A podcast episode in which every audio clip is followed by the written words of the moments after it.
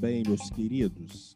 Estamos de volta diretamente dos estúdios da Sunflix para mais uma programação, para mais um programa do TS N Radio. Você sabe, essa é uma programação independente, independente, perdão.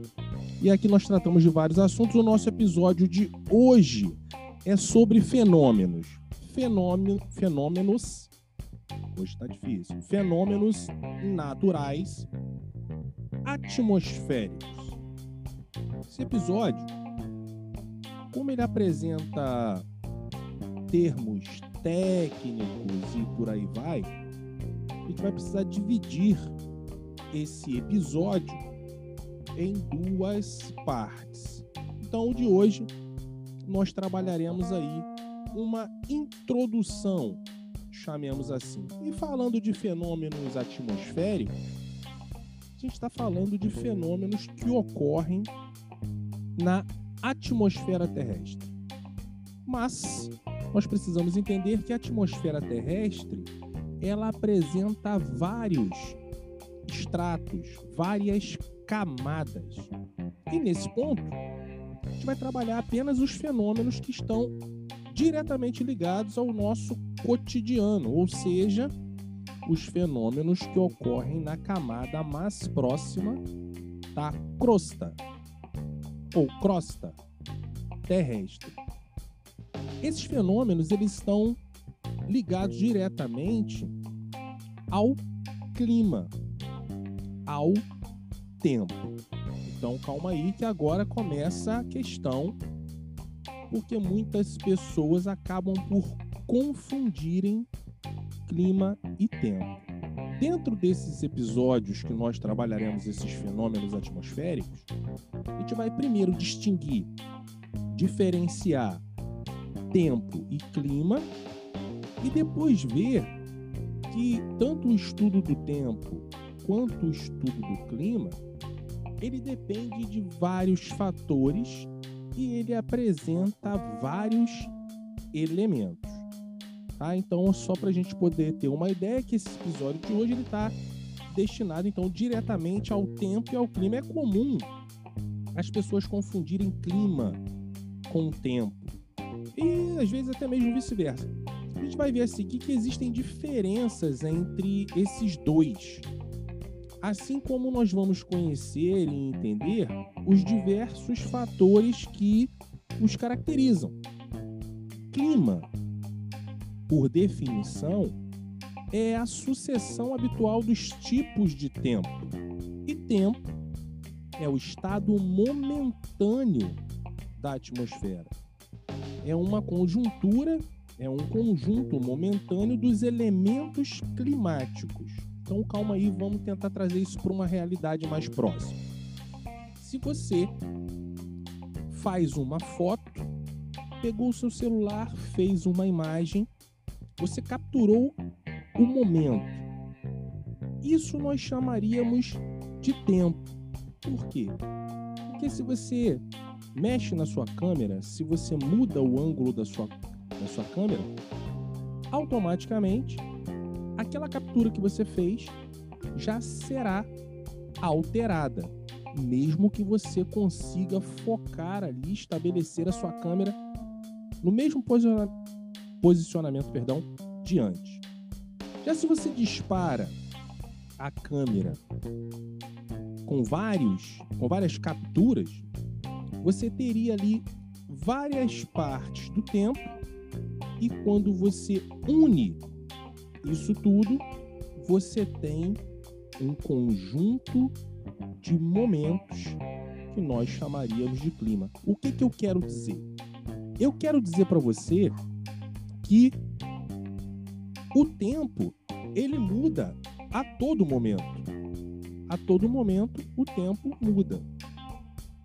Então, se o tempo ele muda a todo momento, isso significa que quando você sai de um lugar para o outro e você percebeu que, de repente, da sua origem que estava ali o sol brilhando, uma temperatura agradável, não chovia, e você vai para uma outra cidade ou vai até mesmo para um outro bairro, e lá as características momentâneas daquele lugar mudaram, tá fazendo um pouquinho mais de frio, tá ali chuviscando um pouquinho, o tempo, o sol, perdão, o céu já tá nublado, o que mudou não foi o clima, o que mudou foi o tempo. Por isso que nós chamamos isso de tempo atmosférico. Porque existem vários tipos de tempo. Existe o tempo geológico, o tempo biológico. Aqui nós estamos trabalhando o tempo atmosférico. Eu comentei que esse clima ele tem ali esse, esse clima, esse tempo, ele tem fatores e elementos. Então, só para você ter uma noção, a gente vai conseguir definir também o que são fatores e são elementos climáticos, para a gente poder ter uma ideia melhor. Então, vamos seguindo. Como elementos climáticos, a gente pode dizer que temos a temperatura, a umidade e a pressão do ar. Esses elementos, por sua vez, são determinados pelos fatores climáticos. E o que seriam os fatores climáticos? A latitude, a altitude, as massas de ar, continentalidade, maritimidade, vegetação, corrente marítima, relevo.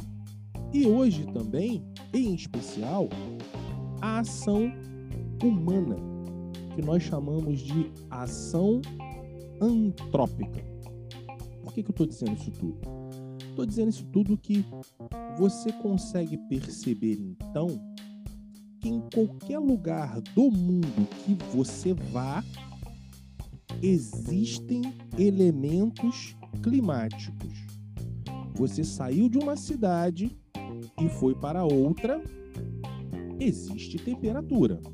Elas podem variar de um lugar para o outro, mas existe uma temperatura. Você vai de um lugar para o outro e existe ali a umidade do ar. Em um lugar e outro, a umidade do ar pode variar. Em um lugar está mais úmido, úmido, perdão, em outro lugar está mais seco, mas a umidade está presente. Então, os elementos climáticos eles estão em todos os lugares, com variações mas estão presentes. Então, os elementos climáticos, eles compõem o tempo atmosférico. Exemplo: o tempo está nublado. Isso significa que existe uma nebulosidade maior no céu, que a temperatura está mais baixa, que a umidade ela está mais alta mas eles estão ali. Então os elementos eles compõem o tempo. Já os fatores climáticos, o relevo, a altitude, a vegetação, eles são o que determinam o clima do local. Vou dar um exemplo: latitude. A latitude a gente sabe que é a distância percorrida de 0 a 90 graus, tanto para o norte quanto para o sul, a partir da linha do Equador. Quanto mais próximo você chegar de um polo, seja o sul ou seja o norte, maior será esta latitude. E aí já vem uma regrinha. A latitude ela influencia. Veja que eu disse que os, que os fatores perdão, climáticos eles determinam o tempo que, que eu posso concluir? Quanto maior a latitude, menor será a temperatura. Quanto mais eu me aproximo das massas de gelo, menor será a incidência de raios solares, ou seja, a temperatura será menor. E a altitude, que é um outro fator climático. A altitude nós sabemos, é o que é medido do nível do mar a partir de zero até o ponto mais alto de um determinado extremo. Então, você percebe que em cidades em que a altitude é maior, a temperatura também é menor. Percebeu? Os fatores climáticos vão determinar o clima do local. E isso não impede que os elementos climáticos estejam presentes. Vamos dar um exemplo, já que a gente está falando de altitude, e eu vou pegar o relevo, que também é um fator climático, para colocar nesse exemplo. Vamos supor que você vai fazer uma expedição, uma expedição. Eita, hoje está difícil, desculpa.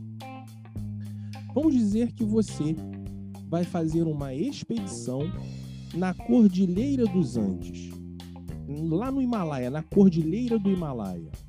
O que, que nós temos ali? Um relevo elevadíssimo, ou seja, de elevada altitude, que vai fazer com que a temperatura seja menor. Agora, deixa eu falar uma coisa para vocês aqui que é interessante. Muitos acreditam que quanto maior é a altitude, menor é a temperatura, porque está uh, chegando próximo ao Sol, entre aspas, e deveria ser mais quente. Não tem nada a ver com isso. O que vai determinar a temperatura de um local é a proximidade que este ponto, que esta pessoa tem com a maior massa terrestre. Ou seja, se você agora pensar que no litoral, em que a altitude é baixíssima, chegando a zero porque está próximo ao nível do mar. Você tem mais massa terrestre do que se você tiver no alto de uma montanha, você percebe que a captura dos raios solares são absorvidos com mais facilidade quando você está próximo de zero, porque você tem mais massa de terra para absorção solar. Então, o relevo também é um fator climático determinante.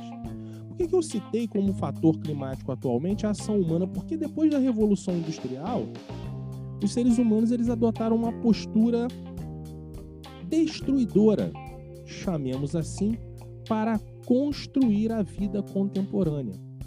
Ou seja, o ser humano ele precisa alterar a paisagem natural para construir ali o seu modo de vida. Então ele acaba alterando o clima porque ele precisa destruir para construir o seu modo de vida.